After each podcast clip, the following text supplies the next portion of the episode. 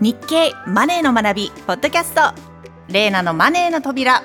The Gate of Money 皆さんこんにちは。タレントのレーナです。この番組は誰もが知っておきたいお金周りのニュースや知識についてマネー勉強中の私が日経のマネーの達人にじっくり解説してもらうというものです。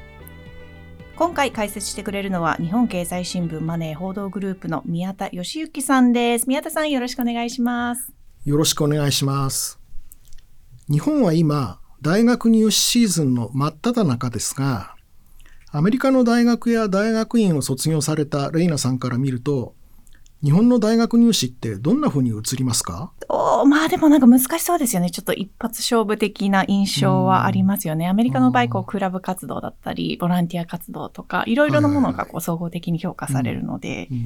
なるほど。まあ、あの、日本の大学入試も私が自分で経験した40年近く前と比べるとかなり変わってきてはいますね。はい。今の大学は学校推薦とかあるいは書類選考や小論文、面接などを中心とした総合型選抜という仕組みで合格が決まる学生が結構多くて、一般の入学試験で合格する人は全体の半分程度にとどまるそうです。そうなんですね。学力試験だけではなく、いろんな面を合わせて判断するということですね。ちょっとアメリカのスタイルに近づいた感じかもしれませんね。そうですね。で、晴れて合格して入学する大学が決まると、自宅から通えない場合は住む部屋を探すことになります。4月に就職する人や転勤で引っ越す人も大勢いるので、2月から3月にかけては賃貸住宅を探す人がものすごく増えるんです。逆に賃貸物件の供給も増えます。そこで今回は得する賃貸住宅選びのコツについてお話ししたいと思います。このお話は学生さんだけではなく全ての人体利用者に役立つ情報だと思います。詳しく教えてください。宮田さん、最近分譲マンションの価格が非常に高くなっているというニュースをよく見ますが、賃貸住宅の家賃の方はどうなんですか？家賃もかなり上昇していますね。住宅情報サイトライフルホームズによると、首都圏のファミリー向け物件の平均月額賃料は、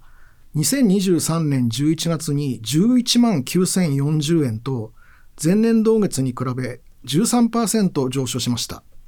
東京23区では16%上昇の18万8837円で、一段と上昇基調が強まっています。近畿圏も首都圏ほどではありませんが、同様に値上がり傾向にあります。そうなんですね。ニューヨークなどの家賃のとんでもない上昇に比べればまだましですが、それでも結構な値上がりですね。なぜこんなに上がっているのでしょうか？分譲マンションの価格が新築も中古も高くなりすぎて手が届かないために賃貸に流れる人が増えていることが一つの理由です。コロナ明けの経済回復やオフィス出社の増加などを背景として、若年層を中心に立地条件の良い東京都内への転入者が増えていることも影響しているようです。やっぱり会社に近い方が楽ですもんね。とはいえ、家賃の負担はできるだけ抑えたいところなんですが、どうしたらよいでしょうか？一般的に賃貸住宅は、まず最寄り駅がどこか、そして駅までの所要時間がどれくらいかという立地条件で賃料相場がほぼ決まり、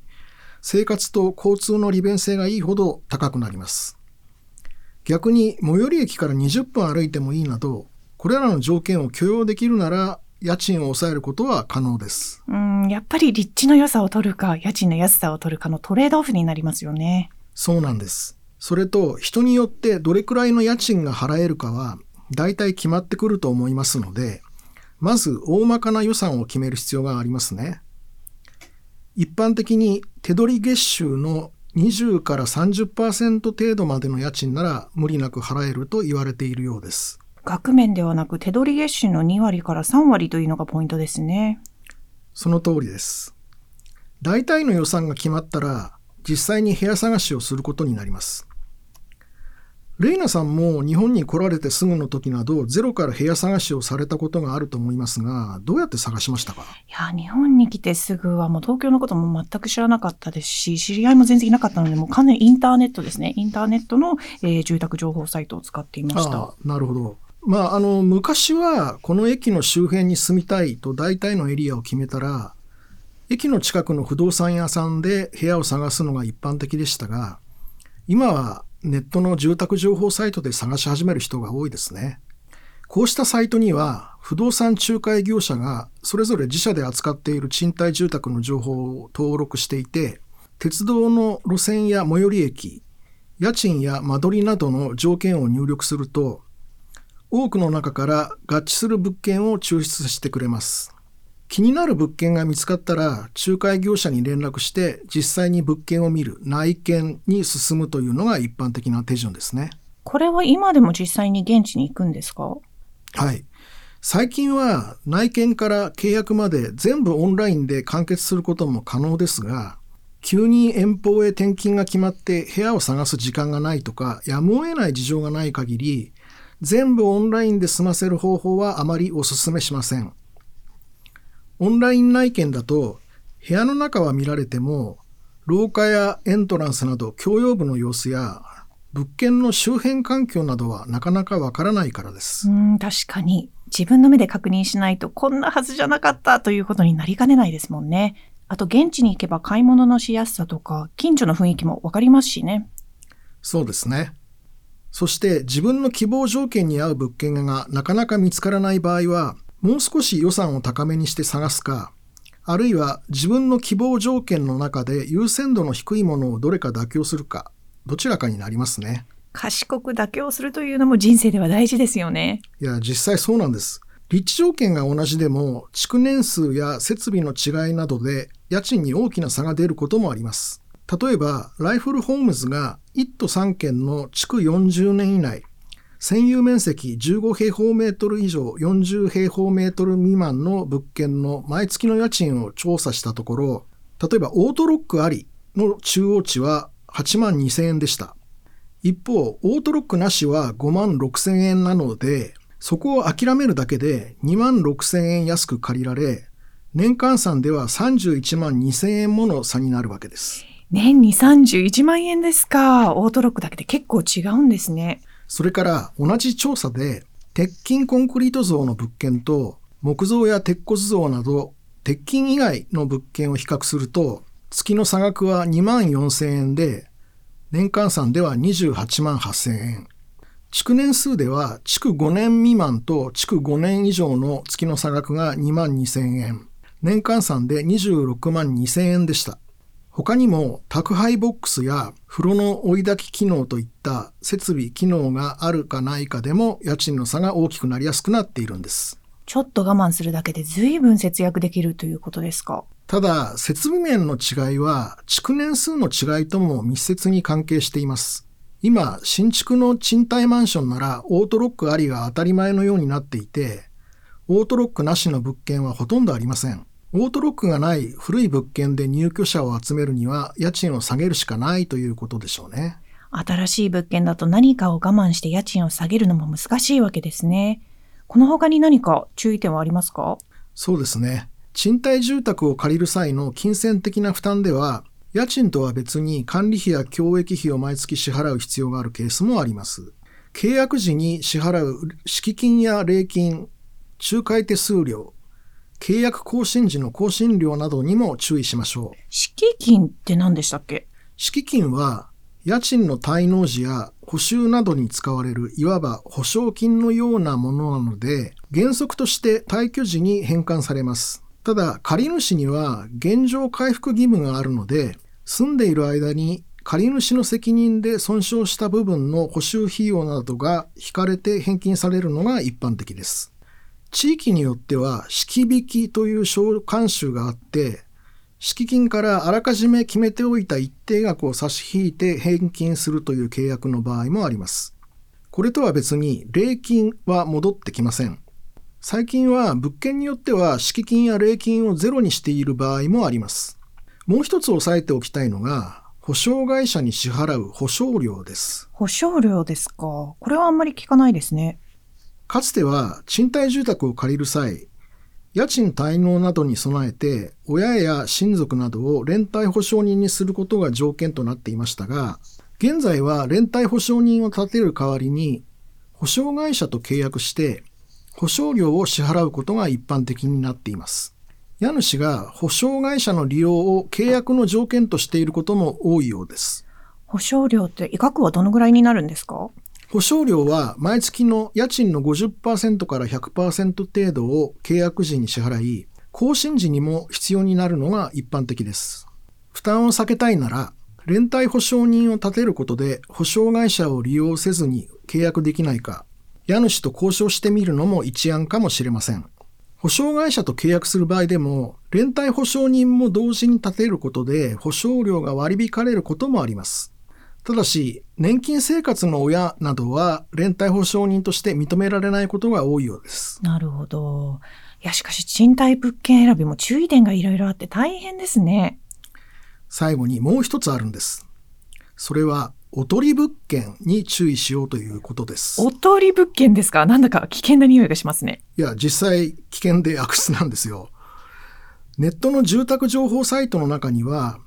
不動産業者が本当は貸す気がないとか、あるいはそもそも物件自体が存在しない部屋が掲載されていることがあります。これがおとり物件です。おとりで客を集めて連絡してきた客に別の物件を進める狙いです。昔に比べるとこのおとり物件は減ってはいるようですが、それでもまだ見かけると話す業界関係者もいます。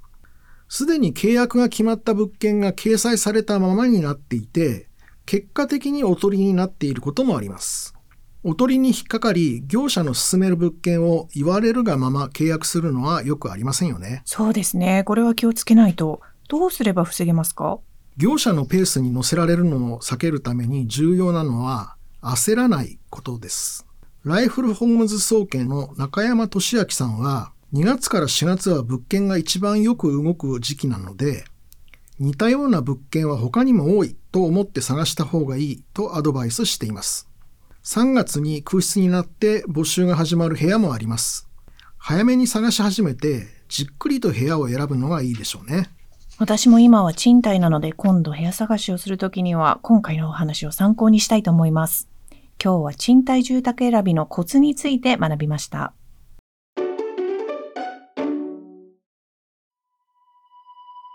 続いてのコーナーは、レイナの Funny Japan。